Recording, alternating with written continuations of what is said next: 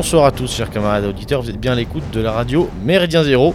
Ce soir, j'ai le plaisir de vous recevoir à ce micro. Euh, chers auditeurs, donc vous avez reconnu votre serviteur Beloga, accompagné comme toujours de ma meilleure copine Foxley. Bonsoir Foxley. Bonsoir. Et ce soir, nous avons le plaisir, l'honneur, que dis-je, euh, l'exaltation euh, de recevoir Monsieur Thibault Mercier. Bonsoir. Bonsoir. Que d'honneur. Alors, euh, donc nous recevons ce soir euh, Thibault Mercier à l'occasion de la sortie de son, j'allais dire de son dernier livre, mais de son premier, Premier, livre. ouais, premier essai. Voilà. Euh, donc nommé Athéna à la borne, discriminer ou disparaître, point d'interrogation, qui est très important. Puisqu'effectivement, c'est un bouquin qui pose finalement une question, plusieurs questions, mais résumées finalement en une interrogation, qu'on va essayer de brosser un petit peu ce soir. Donc, c'est un livre euh, édité euh, aux éditions euh, PGDR, donc euh, Pierre-Guillaume de Roux, et on, y reviendra euh, pour vous dire un petit peu comment et où le trouver. Alors, comme d'habitude, euh, chers auditeurs, on va commencer en laissant la parole à notre invité du soir, Monsieur Mercier, qui va nous faire le plaisir de se présenter. Bonsoir, merci beaucoup de me recevoir. Je suis ravi d'être ici. Alors, je m'appelle Thibault Mercier, j'ai 34 ans, je suis avocat au barreau de Paris depuis quelques années maintenant. Et je suis également cofondateur et président du Cercle Droit Liberté, euh, qui est une association qui vise à briser le conformisme dans le monde juridique et à l'université. Alors, ce cercle droit-liberté, peut-être qu'est-ce que, peut-être qu'on peut en parler un petit peu plus. Euh, comment est-ce que ça se matérialise? Alors c'est une, une association qui existe depuis 5 ans maintenant, euh, qu'on a cofondée avec des juristes et avocats, euh, et on organise euh, des débats, des conférences, des dîners euh, à l'attention euh, des juristes et des futurs juristes autour de sujets euh, qui ne sont en général pas abordés dans les facultés de droit. Euh, je pense notamment au port d'armes, à la légitime défense, à l'impérialisme juridique américain, à la critique des droits de l'homme, puisque euh, dorénavant, à la, faculté de droit, on nous enseigne les droits de l'homme et plus les libertés publiques. Et donc, en fait, il faut revoir que ces droits de l'homme, c'est quand même quelque chose d'assez nouveau et que ce n'est pas. c'est critiquable. Donc, on, essaye de, brosser ces sujets-là. Et on fait, par exemple, le prochain débat, ça sera le 15 mai, sur la fiscalité des Gilets jaunes. Donc, euh, le, le- le titre, je, je spoil un peu là. Euh, ça sera Gilets jaunes, euh, révolte populiste ou révolte fiscale légitime. Et on va recevoir notamment François Boulot, qui est avocat Gilets jaunes bien connu. euh, Grosse avec affiche. euh, grosse affiche avec Virginie Pradel et Victor Fouquet Victor Fouquet qui vient de, pro- de- de- d'écrire un essai qui s'appelle La révolte fiscale donc euh, voilà j'espère qu'on vous retrouvera. Ça sera ça c'est ouvert à tout le monde. Beau programme, hein. Euh, Beau programme, effectivement, et puis surtout, euh, beau projet qui permet de, là encore, pour des, pour des futurs juristes, hein, c'est pas nous euh, qui tenons une chronique juridique sur Méridien Zéro qui allons le, qui allons le démentir, qui permet donc aux, aux futurs juristes, eh bien, effectivement, de d'ouvrir un peu leur, leur, leur intellect à des thématiques euh, malheureusement euh, mises de côté. Bien, mais ce soir, on n'est pas là pour parler de ça, on est là pour parler d'Athéna et euh, de sa borne. Alors, euh, ce livre, est-ce qu'on peut un petit peu, pardon, euh, mon cher Monsieur Mercier, revenir un petit peu sur la genèse de, votre envie finalement d'écrire ce livre, le, le pourquoi, pourquoi avoir choisi une thématique aussi peu consensuelle, pourquoi avoir choisi d'écrire un livre, et puis surtout pourquoi avoir pris ce parti finalement de ne pas écrire sous pseudo et, euh, euh, j'allais dire de, mettre votre nom à côté d'une thématique aussi, aussi peu euh, valorisante aujourd'hui pour un jeune avocat. alors ce livre c'est un peu un hasard si j'ai pu l'écrire finalement Euh, la thématique je l'avais dans la tête depuis depuis 2013 euh, à la suite d'un- d'un- d'une d'une boutique sur les Champs-Élysées qui s'était fait rattraper par le défenseur des droits parce qu'elle recrutait ses vendeurs euh, au physique. Donc évidemment, il, euh, il- il, euh, voulait des vendeurs et des vendeuses beaux et belles, et c'était, ça a été très mal vu par le défenseur des droits qui a dit que c'était une politique discriminatoire. Et, à l'époque, j'avais rédigé un petit, un petit billet sur un blog à ce sujet, et je m'étais dit que c'était vraiment délirant cette, cette lutte contre les discriminations qui nous interdisait, qui nous interdisait de tendre vers ce qu'il y avait de, meilleur en nous, le beau, le bien. Euh, et c'était le point de départ de cette, euh, de cette réflexion. Donc je, le cite, euh, je cite cette, cette anecdote de- de- du défenseur des droits et de la boutique parisienne dans, dans l'essai. Et ensuite, ça s'est matérialisé par, ça s'est matérialisé par mon engagement à l'Institut Iliade, qui, promet, qui, permet de suivre des formations annuelles où on a 5 cinq week-ends de formation par an quand on est auditeur de, cet institut. Et à la fin, il faut rendre un projet. Donc ça peut être très bien un mémoire, ça peut être une œuvre d'art, une chanson, un peu tout et n'importe quoi tant que ça sert le beau et euh, l'excellence et que, ça sert la cause et le bien commun. Euh, moi, j'avais rendu un, mémoire sur cette euh, thématique de la discrimination et qui a, plu au premier cercle de l'Iliade et qui m'ont poussé à en faire un essai. Et voilà, c'est comme ça que ça a été publié en début d'année, enfin en mars de cette année. Donc une, réflexion finalement personnelle de long cours, matérialisée par une formation plus approfondie à l'Institut Iliade qu'on ne cessera de recommander à ce micro. Euh, bon, assez parlé de vous, euh, Monsieur Mercier. Euh, passons un petit peu plus sur, le, sur le livre. C'est un livre qui est scindé en, plusieurs parties. on retrouve comme fil rouge finalement cette, cette thématique de la discrimination, qui est très actuelle. Est-ce que, en avant-propos, est-ce qu'on peut la définir cette thématique? Alors la discrimination, qu'est-ce que c'est? C'est voilà, tout l'intérêt de cet ouvrage, c'est que maintenant on entend discrimination à, tout va dans les médias. C'est un terme qui est totalement galvaudé, euh, aussi bien juridiquement que politiquement que médiatiquement. Et en fait, qu'est-ce que ça veut dire euh, Étymologiquement parlant, ça vient de discriminatio, qui veut dire séparation en latin. Et en français, ça veut dire l'action de distinguer. Distinguer une chose d'une autre. Donc c'est quelque chose qu'on fait tous les jours. On discrimine tous les jours. Ce soir, vous m'avez discriminé puisque vous m'avez invité et vous avez discriminé quelqu'un d'autre négativement, on va dire, puisque vous ne l'avez pas invité. Euh, toute parole est une discrimination, toute pensée est une discrimination, un mot, un choix en exclut nécessairement un autre, donc il y a une discrimination qui est faite, et en fait, la vie est faite de discrimination. Mais malheureusement, dans, le vocabulaire euh, moderne, par un glissement sémantique, discrimination, ça veut dire euh, une différenciation ou une exclusion criminelle. Donc dire par exemple qu'un noir est un noir, euh, ou qu'une femme est une femme, c'est sexiste ou c'est raciste, ça c'est une discrimination. Et, euh, choisir quelqu'un plutôt qu'un autre, par exemple dans, une embauche, c'est aussi une discrimination et c'est vu comme une exclusion criminelle. Donc voilà, le, simple fait de choisir ou de préférer maintenant est une discrimination et c'est quelque chose qui est très mal vu. Est-ce qu'il y a pas une distinction qui est faite sur les critères? C'est-à-dire que effectivement le, cerveau humain de base euh, catégorie les choses. Euh, on vous met dans une dans la case par exemple handicapé si vous êtes handicapé. Est-ce que c'est pas plutôt le critère qui va être euh, discriminatoire? C'est-à-dire que je fais une distinction par exemple sur le handicap qui là crée la discrimination Ou est-ce que la discrimination, selon vous, elle se fait aussi sur des choses euh, euh, toutes simples Par exemple, un homme, une femme, euh, enfin un homme, une femme, j'allais dire, mais même par exemple la taille de, entre deux personnes, quelqu'un qui fait 1m70 1m80 mais légalement, vous avez raison, ça c'est seulement sur la base de critères, puisque la discrimination au niveau légal, au niveau pénal notamment, c'est la non-fourniture d'un service ou d'un bien, et en droit du travail, c'est la non-fourniture d'une embauche à raison de certains critères. Donc euh, ça peut être euh, le sexe, ça peut être l'orientation sexuelle, l'identité de genre maintenant aussi, la prétendue race, la religion, l'ethnie, la nationalité aussi. Euh, donc ça c'est le côté, le côté légal, on va dire juridique, mais il y a quand même dans les faits euh, une multiplication de ces critères et maintenant le simple fait de préférer une femme euh, mince à une femme grosse euh, vous vaudra d'être taxé de grossophobe. Donc on voit bien encore qu'on n'a plus le droit de choisir et de préférer une femme mince à une femme grosse. Et on va, dire, on va nous dire que vous êtes grossophobe et que c'est pas normal d'exclure les gros.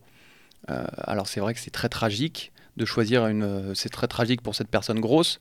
En attendant, un homme, qu'on le veuille ou non, on ne pourra pas rentrer dans sa tête et lui faire préférer une femme grosse. Mais alors ça d'ailleurs, comment est-ce que finalement la doxa euh, réagit face à ce principe de réalité, euh, qui est finalement l'instinct, la pensée de l'homme. Puisque on, voit bien, notamment, vous l'expliquez très bien dans le livre, on voit bien cette espèce de graduation qu'il y a eu dans les années, où on est passé de la discrimination, bon ben voilà, fallait, fallait, fallait pas refuser un travailleur un noir, à maintenant, effectivement, ça touche tout, tout et n'importe quoi. Sauf qu'il y a bien un moment où on va se frotter au réel, et ce moment-là, on n'est pas très loin. Voilà.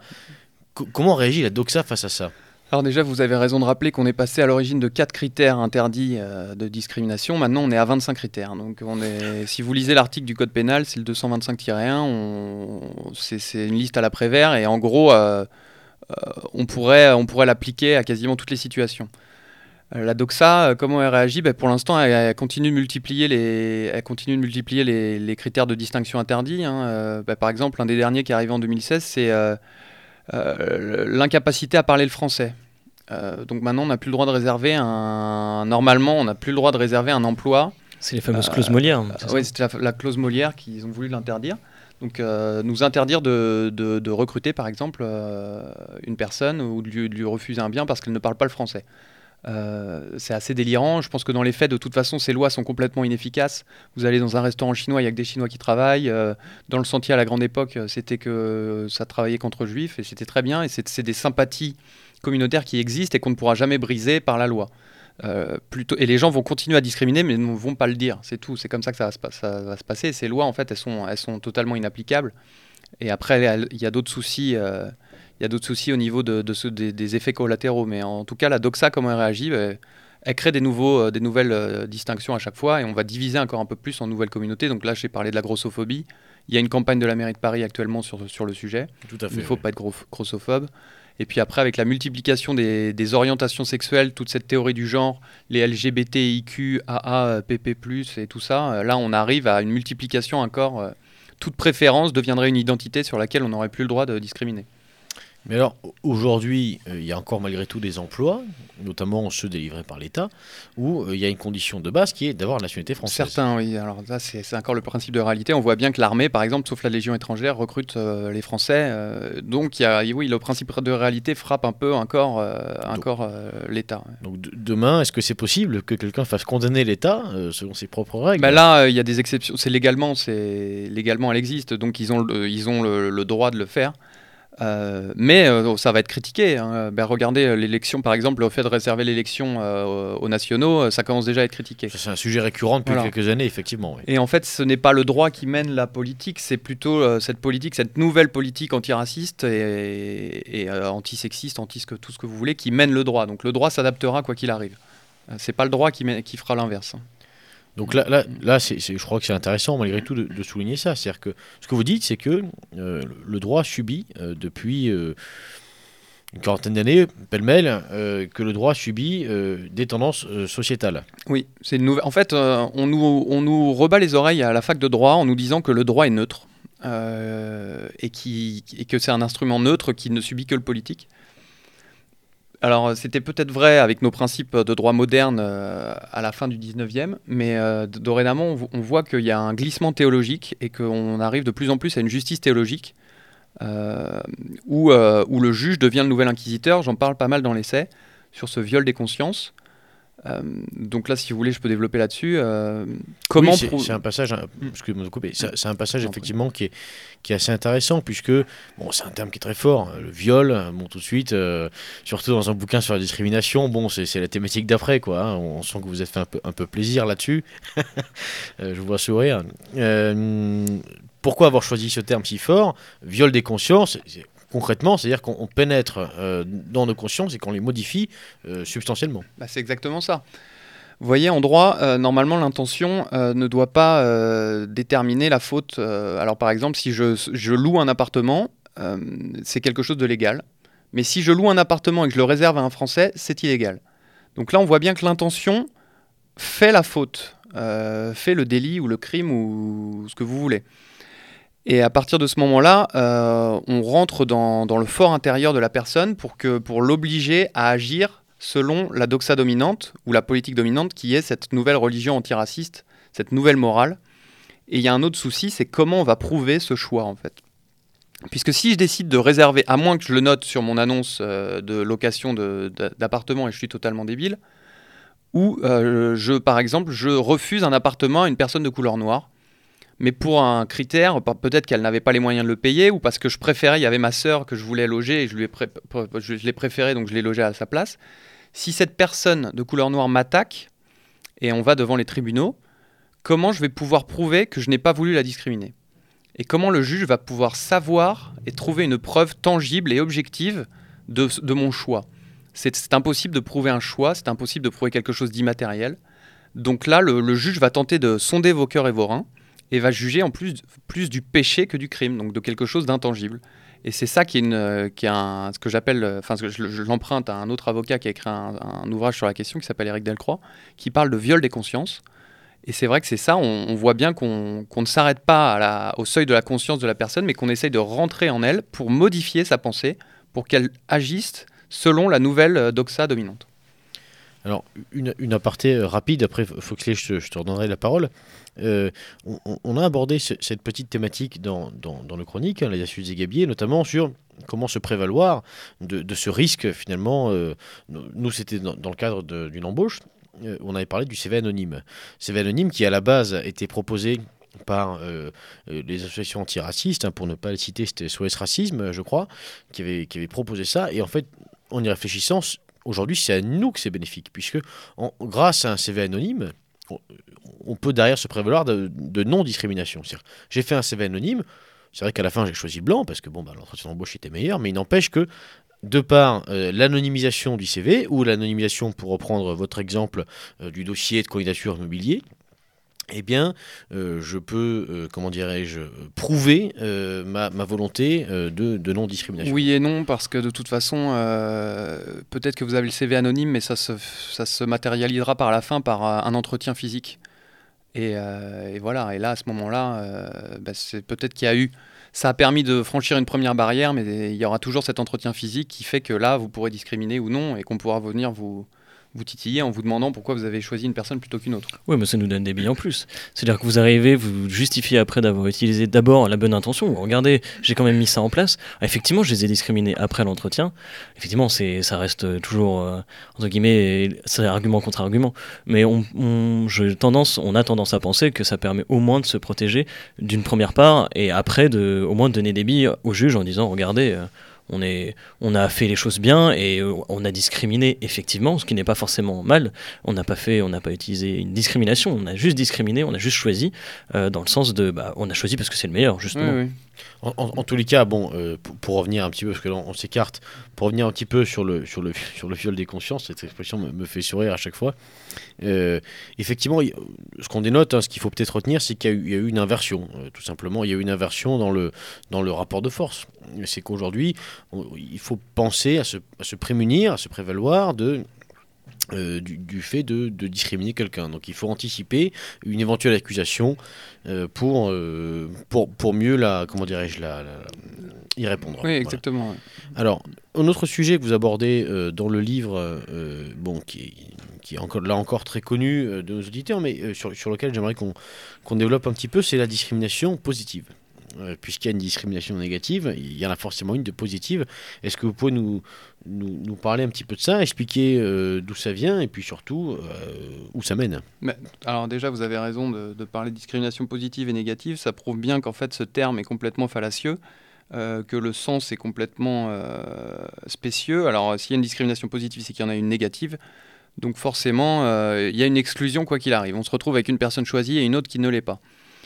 Euh, alors, d'où ça nous vient Mais ça nous vient des États-Unis, hein, avec ce qu'ils appellent, eux, l'affirmative action, euh, qui visait à promouvoir, euh, à promouvoir les Noirs qui, qui, auraient été exclus de, des, embauches, des embauches ou des universités américaines.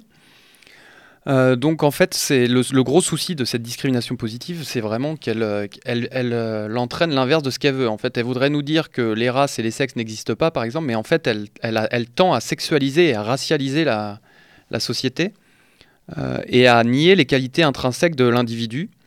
Par exemple, euh, dans, un conseil d'administration euh, de, des grands groupes, il faudrait 50% de femmes et 50% d'hommes. Alors, d'un certain côté, on nous dit que les hommes et les femmes sont exactement les mêmes et que ce qui compte, c'est leur capacité, par exemple, leur intelligence, leur capacité organisationnelle, et j'en passe. Et d'un autre côté, on nous dit qu'il faudrait quand même 50% de femmes, donc ça voudrait bien dire qu'il y a une spécificité spéciale de, la femme, ce que d'ailleurs euh, on ne nie pas. Mais est-ce que c'est cette spécificité féminine qui fait qu'elle sera forte en entreprise ou non?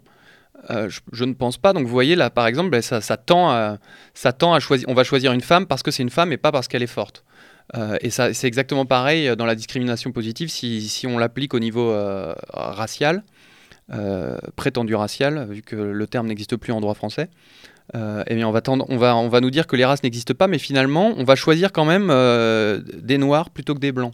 Donc finalement, il y a quand même une acceptation du fait que ces races ou ces sexes existent. Bon, alors après, la discrimination positive n'existe pas dans la loi, hein, sauf euh, pour des cas très précis. C'est euh, les candidatures euh, pour les élections, les élections législatives, et puis dans certains conseils d'administration où il faut 50% de femmes, 50% d'hommes. D'ailleurs, on a du mal à, pour les élections, les, partis politiques se tapent la tête contre les murs pour trouver des candidats de femmes parce que qu'est-ce qui se passe? Ce n'est pas qu'elles sont exclues, c'est souvent qu'elles ont moins le goût ou la niaque pour la course à la représentation nationale. Euh, mais la discrimination positive, voilà, elle n'est pas appliquée en droit, mais elle est appliquée dans les faits, notamment par les grands groupes internationaux.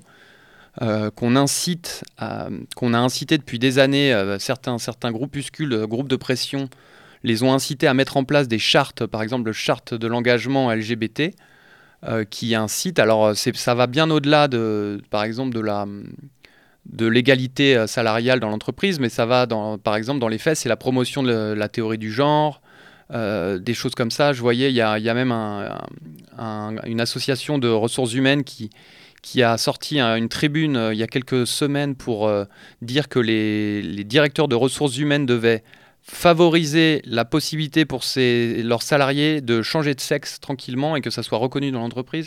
Donc vous voyez, on arrive dans des, dans des espèces de délires complets, où là encore, on va plutôt voir des, des qualités extérieur à la personne, donc son sexe, son orientation sexuelle, sa couleur de peau, plutôt que sa capacité euh, d'individu à être un bon, un bon salarié dans l'entreprise. Mais alors, euh, concrètement, euh, là, sur, la discrimination positive, ce que vous dites, c'est que aujourd'hui, elle n'est pas inscrite dans la loi, sauf deux, cas bien particuliers. Est-ce qu'il y a un risque pour qu'une nouvelle fois, le droit s'adapte et qu'on on ait un article demain dans, dans le code pénal ou civil pour le coup, euh, qui, euh, qui mettent en place légalement euh, une véritable discrimination positive. Un peu d'ailleurs, je rebondis sur ce que dit Beluga, un peu ce qui a été fait avec la discrimination indirecte, c'est-à-dire le fait d'abord d'avoir une première action qui semble positive, qui semble non discriminatoire, mais qui entraîne quand même, selon les juges, une position euh, discriminatoire. On voit que là, c'est clairement poussé pour avoir le droit, c'est adapté entre guillemets à la, à la moraline euh, ambiante. Est-ce que ça, peut être dans le même sens? Alors la discrimination indirecte, c'est intéressant. Euh, ça nous a été imposé par l'Union européenne avec deux directives de l'an 2000 qu'on a dû euh, transcrire dans notre droit. Euh, donc ça, c'est arrivé, euh, c'est arrivé dans le Code du travail à cause de l'Union européenne. Il n'est pas impossible que, que la morale pervertisse encore un peu plus notre droit et permette la discrimination positive, qui permette la discrimination positive. Donc, mais comme, quand ils avaient voulu l'imposer, par exemple pour les hommes et les femmes, ils avaient été obligés de modifier la Constitution. mais vous voyez que ça s'est fait, donc pour, ça pourrait très bien arriver. Hein, mais alors, vous disiez que ça, nous a été effectivement imposé par l'Union européenne et par les directives.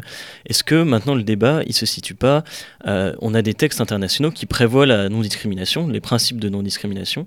Est-ce que poser ce débat en interne au niveau français, on n'arrive pas à une contradiction Même si on décidait en interne euh, d'enlever ce principe ou en tout cas de l'adapter, est-ce que les textes qu'on a ratifiés au niveau international nous empêcheraient pas de le faire finalement?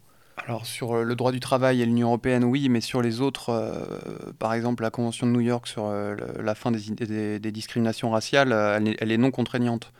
Donc on pourrait très bien revenir dessus. Le gros souci, c'est que toutes les cours internationales des droits de l'homme, et notamment la Cour européenne des droits de l'homme, puisent la doctrine de ces décisions dans ce genre de traité.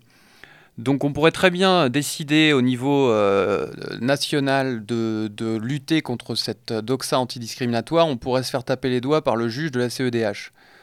Après, euh, il faut une volonté politique de, de, contrer cela. Donc soit dénoncer cette CEDH, euh, soit euh, ne pas l'appliquer quand on, quand on se fait, euh, quand il y a une décision qui est, qui est, prononcée contre la France. C'est tout à fait possible. Hein. De toute façon, c'est pas le droit qui, mène la danse, c'est la volonté politique qui suit. Et comme on a perdu cette volonté politique en France, évidemment, on se, fait marcher dessus par les instances internationales. Ça, c'est un point qui, qui, mérite quand même intérêt, puisque à, la lecture de, de, votre livre, en fait, il y, a, toute une partie où vous faites le constat de ce qui est devenu, euh, c'est d'ailleurs je crois le titre de, la première partie, de, de la non-exclusion à la discrimination, enfin quelque chose comme ça, vous faites le constat de, ce mécanisme, et c'est vrai qu'à la lecture de ces, de ces pages, on a un constat qui est assez désespérant, et qui, euh, et qui, et qui peut donner un peu des envies de, des envies de dépression, quoi, pour le coup, et, et, et on a l'impression qu'on ne peut pas s'en sortir. Or, effectivement, ce que, vous avez l'air de dire, c'est qu'il y a une porte de sortie qui existe, et qui, existe par le politique, mais, qui consisterait, si je comprends bien votre propos, vous allez nous expliquer un petit peu, mais qui consisterait à une remise en cause bien plus large que quelques articles du droit pénal, puisque là on est sur une, remise en cause qui est bien plus profonde du droit international finalement. Alors oui, euh, de toute façon, c'est le, combat est à plusieurs niveaux, euh, mais euh, je pense que le combat est avant tout national. déjà dans l'opinion, de, déjà de sortir ce terme de discrimination de la boîte dans, laquelle il a été enfermé. À partir du moment où on va réhabiliter le terme, on pourra commencer à rediscriminer et voir que ce n'est pas nécessairement quelque chose de mal. Ensuite, le droit finira par suivre s'il y a une volonté politique qui arrive, et après, on pourra très bien faire plier les instances internationales sur ces points. Euh, ouais, il n'y a pas de problème là-dessus, notamment sur la préférence nationale, donc l'interdiction de discriminer en, fonction de la nationalité. Ça, pour le coup, on n'a pas, c'est pas les instances internationales qui nous l'ont imposé, c'est les députés français et les sénateurs français qui ont voté ça à l'unanimité en 1972. Euh, et ça, pour, les, pour le coup, euh, il y avait juste une convention internationale contre les discriminations raciales en 1968 et, les députés et les sénateurs ont fait du zèle et ont rajouté la, discrimination en fonction de la nationalité. Donc ils ont fait tomber euh, l'idée même d'une solidarité entre citoyens français. Un des, effets que, que, vous trouvez finalement à cette tendance euh, antidiscriminatoire, c'est euh, ce que vous appelez la fabrique d'un homme, d'un individu ou d'un homme nouveau perdu les termes exacts. Est-ce que vous pouvez nous parler un petit peu plus de ce passage qui, euh, qui finalement, si, je l'ai bien compris, euh, qui est finalement le, constat du projet qui se cache derrière, euh, derrière cette volonté antidiscriminatoire? Alors, comme on nous interdit de distinguer, en fait, on nous interdit de dire qu'un homme est un homme et qu'une femme est une femme, et qu'une femme, par exemple, a des attributs, une façon de penser qui lui est propre, et d'ailleurs, on dit ça à une femme, elle, est horrifiée d'entendre une chose pareille, parce qu'on la, renvoie à sa condition, à quelque chose qui, sort de sa volonté. Comme on est horrifié du fait d'avoir des choses qui dépassent notre volonté dans notre monde moderne, euh, c'est très mal vu. Donc on n'a plus le droit de dire qu'un homme est un homme, qu'une femme est une femme, on n'a plus le droit de dire qu'un français est un français et qu'un anglais est un anglais ou qu'un blanc est un blanc et qu'un noir est un noir. Donc finalement, euh, on veut nous rendre le plus égaux, euh, les plus égaux possibles.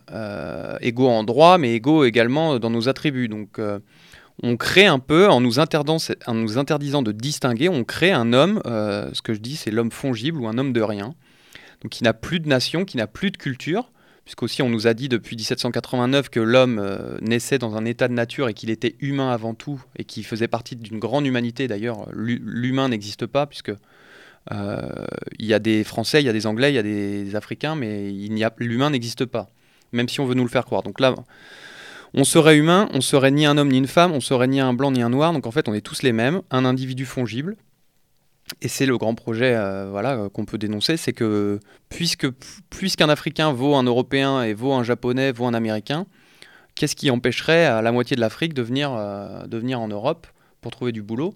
Mais rien, puisque de toute façon, le but, c'est de remplacer un homme qui peut travailler par un autre homme qui pourra travailler. Et donc là, c'est la mise en concurrence de tous les hommes à travers le monde, et, et, et tout ça pour, le, pour suivre le bon vouloir du marché.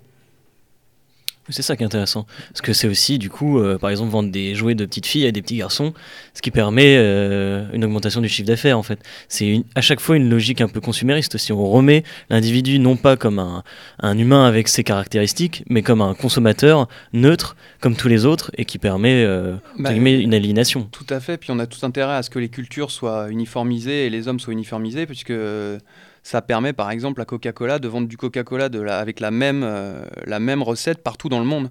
Alors que s'il y a euh, euh, une nation qui résiste un peu plus, bah, évidemment Coca ne pourra pas pénétrer ce marché facilement. Donc le tout, plus on uniformise, mieux c'est. Et vous le voyez très bien quand vous prenez l'avion par exemple ou même quand vous prenez l'autoroute sur les, aires d'autoroute françaises, maintenant, quand vous vous arrêtez dans une aire, par exemple, il y a des Burger King ce qui n'était jamais arrivé avant. Quand on était petit, il n'y avait pas de Burger King, il y avait peut-être un McDo, il fallait sortir de l'autoroute pour y aller. Maintenant, vous êtes sur l'aire d'autoroute, il y a un Burger King. Quand vous allez à l'aéroport, il y a des Starbucks, aussi bien à Paris que dans l'aéroport d'arrivée. Euh, il y a des McDo partout. Donc vous voyez cette uniformisation par, euh, par le grand capital, par le, marché et, par le, consommateur, en fait, devient la première, le, premier, le premier à suivre, enfin le premier qu'il faut suivre et donc donc c'est plus un plus un français ou un ou un anglais, c'est un consommateur. Oui, c'est une tendance, de toute façon, l'uniformisation, malheureusement, c'est une tendance qu'on retrouve dans, bien des domaines. Là, on parle, bon, on est parti du droit, mais on peut parler d'urbanisme, hein, euh, on peut parler des, des, villages euh, massacrés euh, partout en Europe. Hein. Enfin, je veux dire, je pense qu'aujourd'hui, la banlieue de Munich, la zone industrielle de Munich doit ressembler de pas très très loin à la Seine-et-Marne. Bon, voilà. Donc euh, l'uniformisation, on l'a bien compris. Mais d'ailleurs, est-ce que c'est pas la conséquence euh, finalement logique euh, d'une, je me répète, d'une logique de marché économique qui existe depuis des années le, libéralisme mondial ne pouvait nous conduire qu'à ça finalement. Et est-ce que et c'est ça ma question. Est-ce que finalement cette, cette, comment cette tendance antidiscriminatoire que vous soulignez dans, dans votre livre, est-ce que c'est pas finalement là encore une conséquence d'un libéralisme économique? Euh, je pense que vous avez raison, puisque comme Alain de Benoît, euh, je pense que le libéralisme, euh, c'est le primat de l'individu sur le commun, sur le politique. Donc comme la seule entité politique qui va être reconnue, c'est l'individu, on fait fi de tout ce qui pourrait le dépasser, donc sa famille, sa corporation à la grande époque. sa nation, sa culture. Donc en fait, comme c'est le primat de l'individu, le libéralisme politique et le libéralisme économique sont tout à fait liés. Et finalement, voilà, à partir du moment où il n'y a que des individus, euh, on, va, on, va détruire tout ce qui l'entourait, tout ce qui, tout ce qui le, d'ailleurs le protégeait. Et, ça, ce libéralisme économique, oui, c'est tout à fait une des causes de cette uniformisation. Ça, vient de, là du libéralisme ou c'était déjà présent avant? Notamment, enfin, on sent que le, vous parliez euh, tout à l'heure de la logique des droits de l'homme, par exemple. On a déjà ces premières conceptions-là, dans même dans un principe d'égalité où, où, chaque humain euh, aurait la même valeur, enfin, j'entends dans la même mm. valeur, les mêmes caractéristiques même. Euh, est-ce que ça remonte au début du néolibéralisme, au libéralisme, ou ça remonte un peu plus loin? Je, Dans votre livre, par exemple, vous évoquez la logique marxiste, marxiste pardon, excusez-moi, par exemple. Bah, c'est même un peu plus, euh, c'est même un peu plus avant que c'est arrivé. Hein. Euh, le droit, euh, le droit a commencé à, prendre comme primat l'individu à partir des nominalistes, des nominalistes et de Guillaume d'Occam. Donc je crois que c'est au 14e, si je ne dis pas de bêtises. 14e siècle. Donc là, on a commencé à prendre comme, comme primat l'individu plutôt que la communauté. Et puis après, il y a une logique euh, d'égalité, il y a eu le marxisme. Alors euh, ça, ça a été pas mal dénoncé par Berdiaïev à l'époque euh, de la révolution russe. Aussi, cette, ce désir d'égalité qui nous mène à l'égalitarisme. Donc c'est un mouvement qui, remonte d'assez loin et aussi le principe révolutionnaire 1789 qu'on jouait. Donc le libéralisme, il a un peu sa base là-dedans. Est-ce qu'on peut dire que c'est le nominalisme, le libéralisme ou autre chose? Je n'ai pas la réponse. Mais en tout cas, voilà, c'est un, mouvement qui a commencé euh, bien, avant et qui, maintenant se matérialise quand même beaucoup plus euh, ces 30 dernières années. Bien, chers auditeurs, je crois qu'il est temps de marquer une courte pause musicale en compagnie euh, d'Eric Satie et de sa chanson Gymnopédie.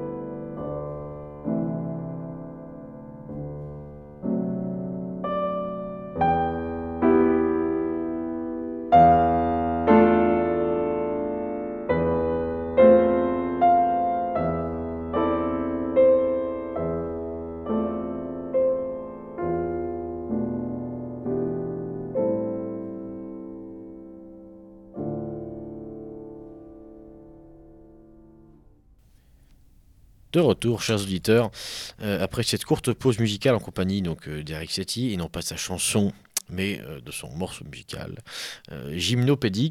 de retour donc avec notre invité du soir, Thibaut Mercier, qui est venu nous présenter son livre, nous, nous, parler plutôt un petit peu, de, son, de, dernier, de, et premier, de livre, je vais y arriver, Athéna à la borne, discriminer ou disparaître, coédité, donc, je me suis trompé en début d'émission, mille excuses, coédité donc par l'Institut Iliade et euh, les éditions euh, PGDR. Voilà.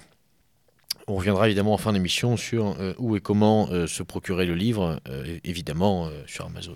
Voilà.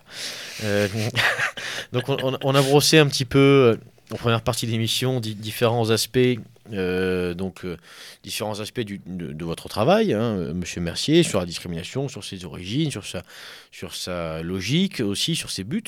Euh, et il y a, y, a, une partie malgré tout, et ça c'est important de le dire, parce que c'est des choses qu'on aime bien sur Méridien Zéro, c'est bien de constater, c'est bien de critiquer, c'est aussi bien de proposer. Et c'est aussi bien d'essayer d'apporter des choses positives. Et on retrouve cette volonté, cette dynamique euh, dans, votre, dans votre livre avec euh, notamment la, troisième partie hein, euh, sur, je perds toujours les mots, voilà, frontières, limites, mesures, discrimination, identité. Est-ce que vous pourriez nous parler un petit peu plus de ça? Finalement, à la lecture du livre, ce, qui, ce que moi j'ai compris, c'est que finalement la notion de frontière, dans sa globalité, évidemment, euh, apparaîtrait comme euh, peut-être le début d'une réponse à, à, cette, cette déferlante antidiscriminatoire. Est-ce que vous pouvez nous en parler un petit peu plus?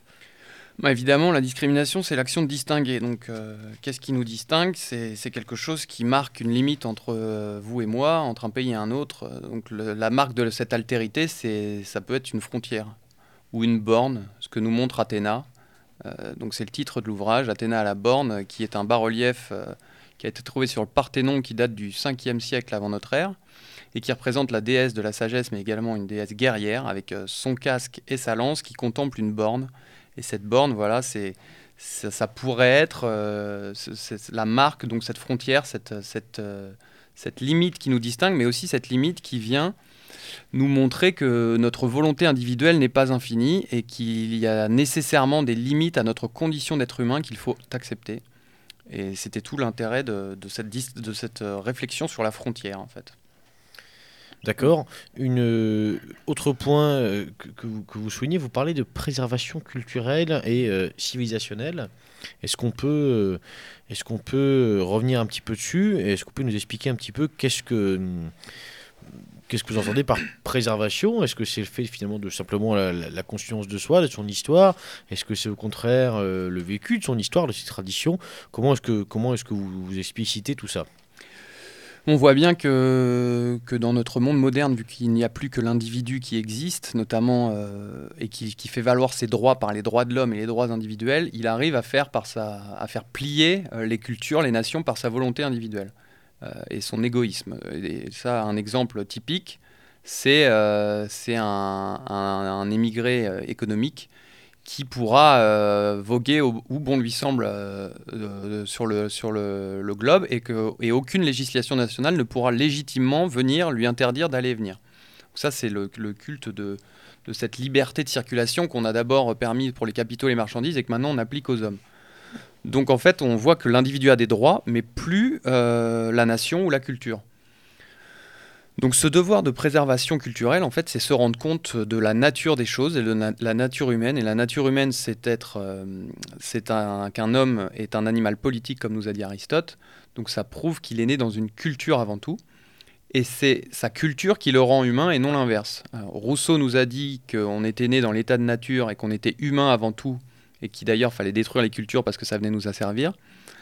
Mais c'est pas ça, c'est une vue de l'esprit, c'est très théorique. En fait, euh, nous sommes d'abord français avant d'être humains, et un japonais est d'abord japonais avant d'être humain. Donc c'est par le truchement de cette culture qu'on devient humain. Donc il est nécessaire de préserver ces cultures, puisque c'est elles qui nous font accéder à cette humanité.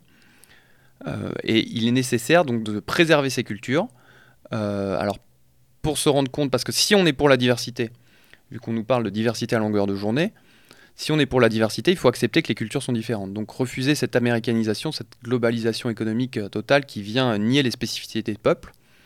Et cette préservation, euh, cette préservation, elle doit être rendue possible par le droit et donc par une meilleure balance entre les droits de l'homme et les droits collectifs, donc les droits des nations, des cultures à se défendre. J'aimerais rebondir sur ce que vous dites parce que là, on parle par exemple, on parle à une échelle d'une nation, mais finalement, le projet de l'Union européenne n'est pas si mal que ça, si on vous écoute. C'est créer une citoyenneté européenne, créer, un, créer une culture européenne, comme on l'entend même dans les mouvements identitaires. On parle d'Européens à, chaque fois. Évidemment, je ne suis pas d'accord avec le projet de l'Union européenne, mais dans la volonté de créer des citoyens. Évidemment, non, mais je me fais, j'essaie de, je m'interroge dans le cré- dans la volonté de créer un, des citoyens européens qui pourraient se mouvoir dans cet espace. Finalement, on est, on est à peu près ça. Évidemment, on arrive à, à une limite quand on voit les, les différenciations et le projet économique derrière. Mais on pourrait imaginer une Europe euh, intégrée avec une, une culture européenne, etc. C'est ce qui est défendu d'ailleurs dans nos- la plupart du temps dans, dans le milieu, euh, même si euh, j'aime pas trop ce mot-là. Alors, euh, déjà, c'est pas ce que j'ai. Je pense pas que c'est ce que c'est ce que j'ai voulu dire. L'Union européenne, euh, elle ne se définit pas par des par une culture, euh, ni par une religion. D'ailleurs, elle, se- elle se définit par des valeurs universelles, qui sont d'ailleurs ni européennes ni rien du tout, puisqu'elles s'appliqueraient partout pareil sur- dans le monde. Universel, donc. Voilà. Donc, euh, et ensuite, l'autre souci de cette Union européenne, alors pourquoi pas de, voir qu'il y, a une unité civilisationnelle européenne, clairement, il faut l'accepter, mais ça ne doit pas venir en négation euh, des identités nationales. Ce que, euh, c'est ce que l'Union européenne aurait tendance à faire, en fait, gommer les identités nationales, et d'ailleurs en- souvent en favorisant les régionalismes ou les, pour mieux détruire cette idée d'État-nation, et pour se rendre plus puissante derrière. Donc l'Union européenne en soi, euh, qu- que, les, nations euh, s'unissent, euh, c'est plutôt une bonne chose puisque, puisque maintenant on est dans un monde globalisé, il faut, rais- faut raisonner en termes de grands espaces, donc États-Unis contre Russie, contre la Chine, contre l'Inde, et l'Union européenne doit prendre conscience de sa spécificité identitaire et culturelle et elle doit la défendre. Mais tout ça, ça doit s'appuyer sur les nations et pas contre les nations. Oui, euh, bon, je crois que c'est une bonne réponse à, à la question très, très marmonne-le de, de, de Foxley. Voilà, je- c'est Oh, dit. tout de suite, non, tout de voilà, suite. Voilà, voilà, c'était- il fallait une question nulle, tu l'as posée, merci. Oui, bah bien sûr. Voilà, nous, on êtes discrimine, dur avec vous-même. on, on- on discrimine pas non plus hein, sur Méridien Zéro, on prend un peu n'importe qui, et puis voilà. Puis, bah, le renard ne discrimine pas le beluga de toute façon. Voilà, tout à fait. Chers auditeurs, plus, plus sérieusement, on va pas euh, faire tout le livre comme ça, parce que l'idée, une nouvelle fois, c'est que on essaye de mettre en lumière certains éléments du, de l'essai euh, qui, nous- qui nous ont paru intéressants, mais c'est aussi euh, l'idée, c'est de vous encourager à l'acquérir, euh, ce livre, livre qui est disponible, j'imagine, à la Nouvelle Librairie. Bien sûr. Donc c'est au 21, 26, Je pense que c'est plutôt 11 rue de Médicis. 11. Je ne sais pas pourquoi j'avais gardé le 21, rue de Médicis. Bon, rue de Médicis, on va oublier voilà. le chiffre de toute Rue, façon. rue de Médicis, euh, dans le 6 en face du Jardin du Luxembourg. Voilà. Euh, donc, évidemment, disponible à la nouvelle librairie. Pour ceux qui ne, sont pas parisiens, est-ce qu'il y a un autre moyen de, de l'acquérir, monsieur Mercier? Vous pouvez aller sur le site de l'Institut Iliade, euh, institut Iliade- institut-iliade.com, vous tapez ça sur n'importe quel moteur de recherche, Quant plutôt que Google, ça évitera de donner vos données personnelles au grand capital. Et puis évidemment, euh, sur les sites euh, plus euh, communs, la FNAC, Gibert, et on va le citer parce qu'il faut bien, Amazon aussi. hein. Donc il est distribué très largement pour le coup. Euh, Évidemment, chers auditeurs, il pas utile de vous préciser que euh, on n'est pas spécialement fan du, fait d'acheter un livre euh, écrit donc par un, un jeune auteur comme ça sur Amazon, puisque ça ne bénéficie a priori à personne, sauf Amazon. Allez sur Gibert, euh, les frais de port sont gratuits également, et puis au moins ça sera une librairie parisienne. Euh, maintenant, avant de, avant d'arriver sur la fin de cette émission, euh, l'actualité nous a, euh, nous a ouvert un champ de réflexion. L'actualité, à l'heure où nous enregistrons, c'est il y a quelques jours la condamnation, en tout cas en première instance, d'Alain Soral à un an de prison ferme pour, pour négationnisme, si je ne dis pas de bêtises. De manière générale, cette condamnation et euh, le cas très médiatisé d'Alain Soral qui Et son avocat. et son, avocat, encore- et- son avocat, oui, tout à fait. Et, euh, et- et le cas donc très médiatique euh, d'Alain Soral qui, euh, pour le coup, euh, est un habitué hein, de la 17e chambre correctionnelle. Donc bon, on va pas, on va pas passer, enfin, on parlera pas de son cas puisque c'est pas ce qui nous intéresse. Ce qui nous intéresse, c'est la liberté d'expression de manière générale en France et le durcissement législatif qu'on constate malgré tout sur les six derniers mois, hein, notamment depuis, depuis le, début du mouvement des Gilets jaunes. On a fait hors série là-dessus dans les Suisse Gabier sur la loi anti-casseurs qui est passée, hein, quelques semaines à, peine après notre, notre émission. Alors, pas dans sa totalité, on peut peut-être revenir là-dessus, mais qui en tout cas a été promulguée. Foxley, si. En fait, effectivement, c'est pas dans sa totalité. Malgré tout, le seul, euh, le seul point qui a été invalidé n'est pas invalidé sur le principe, mais sur la, sur la mise en place. Donc, c'est pour moi, c'est une, on, la loi anti-casseur, elle n'est pas passée entièrement aujourd'hui, elle passera entièrement demain. Bon, autrement dit, euh, tout, tout, cela mis bout à bout laisse quand même euh, euh, la mère impression d'une société qui se totalitarise euh, et qui se durcit, qui se ferme, notamment dans, dans les libertés qu'elle accorde à ses citoyens. Euh, Monsieur Mercier, est-ce que ce que je vous dis vous semble complètement aberrant, absurde, ou est-ce que vous y voyez, vous, une explication? Alors vous avez tout à fait raison qu'il y a un durcissement et une restriction de nos libertés civiques, libertés publiques, que ce soit par le politique ou par le droit parce qu'on n'attend pas forcément euh, d'avoir une loi pour qui soit passée ou promulguée pour euh, commencer la répression, notamment pour les Gilets jaunes. On voit bien qu'il y a eu des consignes politiques de répression euh, qui ont été passées, aussi bien au niveau des forces de l'ordre pour utiliser par exemple les flashballs, ou alors pour garder en garde à vue plus longtemps que prévu des, personnes qui auraient été interpellées. Vous voyez, ça s'est pas c'est pas passé par une loi. Ensuite, évidemment, on a un système euh, qui, veut nous faire, euh, qui multiplie de manière cancéreuse les lois, disait Philippe Muret, et qui veut toujours euh, tout légiférer et, venir réduire nos libertés publiques. Donc là, dans, ce cas-là, je, vais totalement dans votre sens, notamment sur la liberté d'expression. Ensuite, il ne faut pas avoir non plus cette espèce de vision un peu anarchique de la chose. La moindre restriction d'une liberté individuelle serait vue comme fasciste. Euh, mais euh, la vie en commun implique nécessairement des limites à cette volonté individuelle et à, l'activité, à, l'action individuelle. Donc, euh, par exemple, la loi anti-casseurs qui voulait nous interdire de, de, manifester masqué, je n'ai pas trouvé ça totalement choquant. c'est assez logique de montrer son visage dans l'air public quand on manifeste. Surtout que voilà, enfin là, pour le coup, euh, c'est quand même ce qui a fait un peu notre civilisation, c'est d'avoir le visage découvert. On le voit bien avec la loi anti-burqa. Un autre souci de cette loi anti-casseur, en revanche, c'était l'interdiction préventive d'aller manifester. Ça, c'était totalement, euh, ça, c'était très critiquable.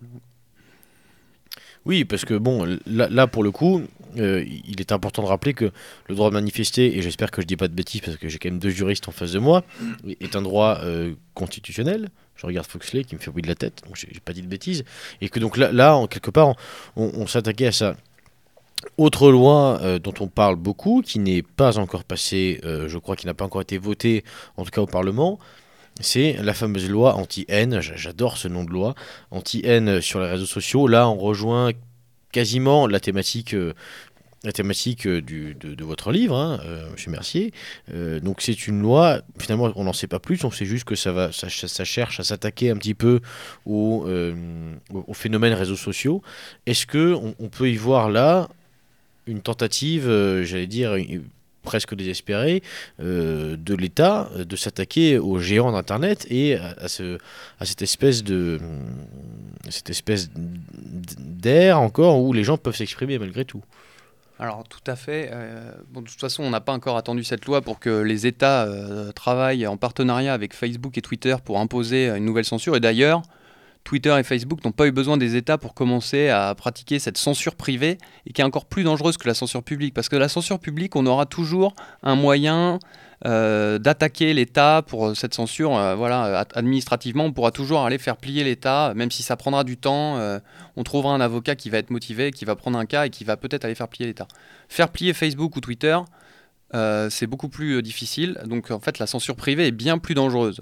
Et on le voit bien, tous les comptes Twitter qui sautent parce qu'il y a un administrateur qui a décidé que vous aviez une mauvaise parole. c'est quand même beaucoup plus dangereux qu'une loi qui pourrait passer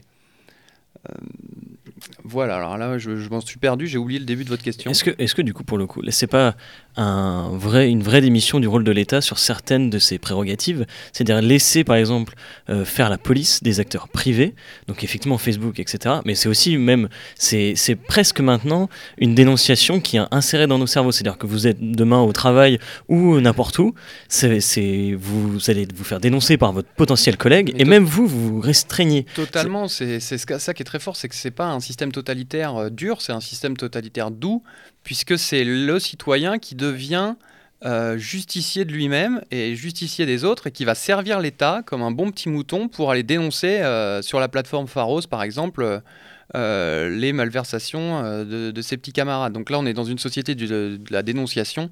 D'ailleurs, on le voit bien avec ce phénomène des lanceurs d'alerte. qui a pu avoir quelque chose pas mal comme Julien Assange, mais en général c'est plutôt une balance. Hein. Un lanceur d'alerte, en fait, avant ça s'appelait une balance.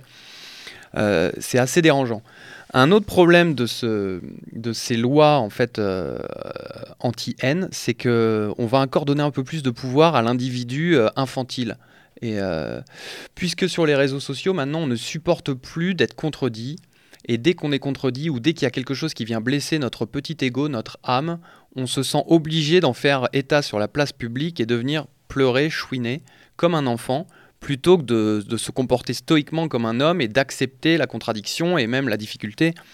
Évidemment, on peut être moqué, euh, on peut être insulté, mais euh, est-ce que, euh, que pour autant on doit venir faire un procès à la personne qui vient nous insulter? Donc là, on voit qu'il y a un souci qui est hors juridique, c'est vraiment une mentalité infantile qui s'est imposée dans une société moderne, qui est très difficile à, contrer. Et, là, une nouvelle fois, on constate que ce qu'on disait tout à l'heure, c'est que le droit, finalement, s'aligne. Voilà, le droit s'aligne exactement. Euh, on donne des droits à l'individu. Euh, évidemment, la volonté, euh, le désir individuel étant infini, il va essayer de convertir maintenant son désir en droit. Et en fait, il va, il va toujours faire plier le commun pour son, son propre intérêt plutôt que l'intérêt commun ou l'intérêt national. donc là, c'est aussi un des rôles de l'État d'arrêter de, de, donner des droits individuels, à plus savoir qu'en faire, des droits subjectifs, et de restreindre un peu ces, droits de l'individu. Donc c'est peut-être très dur à entendre de restreindre les droits de l'individu, c'est très mal vu, on n'a pas le droit de le dire, mais je pense qu'à un moment, il faut savoir que l'individu n'a pas tous les droits. Est-ce que, là, ça va peut-être recouper aussi votre livre, on le voit avec les nouvelles lois néolibérales, et notamment, là, je parle, bon, évidemment, ce que je connais, mais en droit du travail, par exemple, il y a toute la question du barème, le fameux barème Macron, qui impose des indemnités, enfin une échelle d'indemnité en cas de licenciement. Euh, on voit que, et là c'est une question très juridique, mais on voit que certains avocats ont utilisé euh, des principes fondamentaux, notamment la non-discrimination, pour pouvoir contourner ce barème. Est-ce qu'à vos yeux, finalement, c'est même ces principes euh, qu'on critique depuis maintenant une heure, on a quand même une valeur de certains de ces principes. Je, par exemple, demain je tombe handicapé, j'ai pas forcément envie euh, que mon employeur ne me ne m'embauche pas euh, à un poste par exemple de cadre, sachant que le fait que je n'ai plus mes jambes, ça ne justifie en rien euh, que je n'ai pas cet emploi. Est-ce que on pourrait pas trouver malgré tout un peu de positif dans ça? Mais à l'origine, euh, ces lois étaient, euh, étaient pleines de bonnes intentions. Elles voulaient plus d'intégration et plus d'égalité. Donc il n'y a pas forcément de négatif, de négatif là-dedans. Le, souci, c'est que ces lois, comme je vous l'ai dit, elles sont complètement inapplicables parce que de toute façon, si l'employeur veut vous discriminer parce que vous êtes handicapé, il le fera et il ne vous le dira pas. Et ensuite, euh, ce souci des, lois antidiscrimination, c'est qu'elles ont divisé la société puisqu'elles nous ont incité à voir ce qui nous divisait plutôt que ce qui nous rassemblait. Avant, nous, faisions partie de cette communauté nationale qui transcendait tout, qui subsumait les communautés individuelles, enfin les communautés euh, plus basses.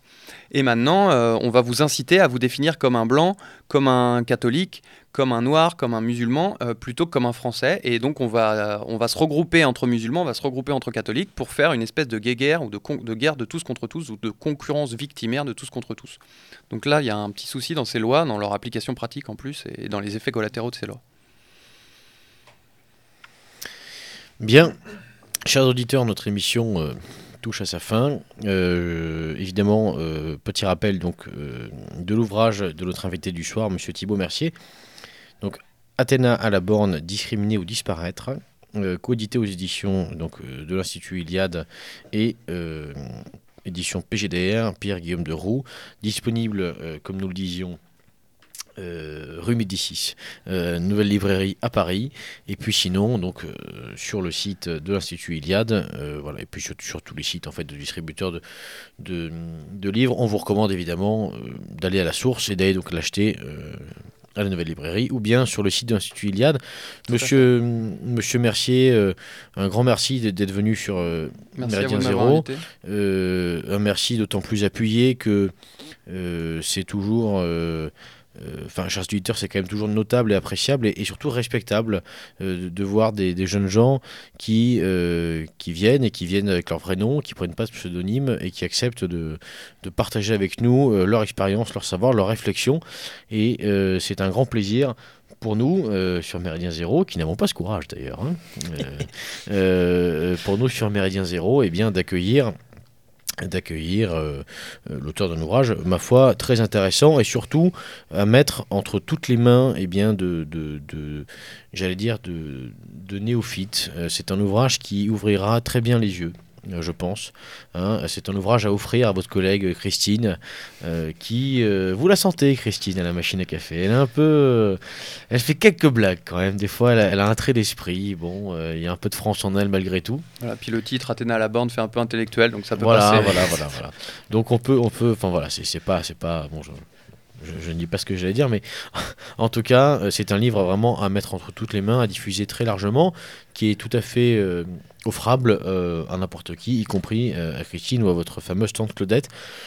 Foxley, un petit mot pour la fin? Est-ce que euh, vous travaillez déjà sur un autre livre ou euh, est-ce qu'on peut avoir une, petite exclue Méridien Zéro Non, non, je pense que j'aimerais bien en, écrire un autre, mais après ça prend beaucoup de temps. Euh, en plus, j'ai un travail à côté, ça demande beaucoup de sacrifices, beaucoup de recherche surtout. Hein. Forcément, quand on, publie un premier ouvrage, il faut faire, il faut se je, suis désolé du l'anglicisme, se baquer, donc faire énormément de recherches scientifiques pour, pour prouver nos dires. Donc j'ai ça en tête, mais c'est encore, euh, ça, viendra dans quelques années, j'imagine.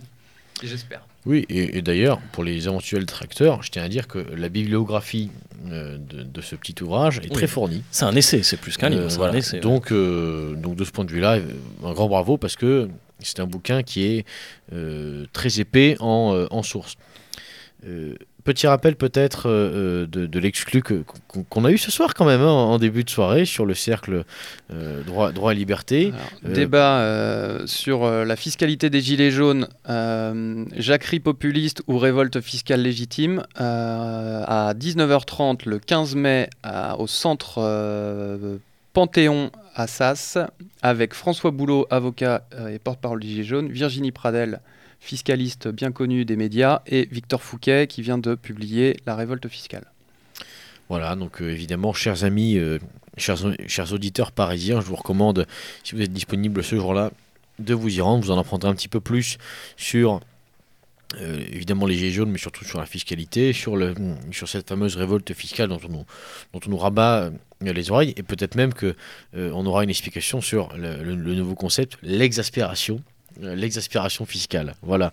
Peut-être en, entendra-t-on parler. En tous les cas, euh, toutes les initiatives euh, eh bien, sont intéressantes, sont notables, et dans le domaine du droit, et là encore, c'est, pas, ce n'est pas Foxley et moi qui allons le, le démentir, c'est toujours intéressant d'avoir eh bien, des gens spécialistes qui prennent le temps, des érudits qui prennent le temps d'expliquer les choses au plus grand nombre. Euh, toujours au rayon de publicité. Évidemment, ce soir, on a un petit peu parlé de l'Institut euh, Iliade, dont le colloque a eu lieu euh, il n'y a pas si longtemps, puisque c'était le 6 avril dernier, auquel Méridien Zéro était présent, était accueilli en grande pompe. merci à eux d'ailleurs. Merci, une nouvelle fois merci, et puis surtout, chers amis, là encore malheureusement pour l'instant que parisien, je crois.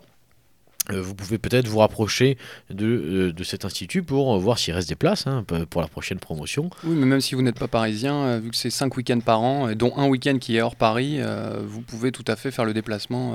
Il y a des moyens d'hébergement mis à votre disposition. On peut trouver des arrangements pour que ça ne vous coûte pas trop cher. Donc n'hésitez pas à aller sur le site de l'Institut Iliade si vous êtes intéressé par ces formations. Voilà, tout est dit. Eh bien, chers amis, euh, je crois que nous allons nous quitter. Monsieur Mercier, euh, Monsieur Mercier pardon, euh, une nouvelle fois, merci pour le coup de nous avoir rejoints ce soir. Et comme le veut la coutume, en attendant, à l'abordage. Et pas de quartier.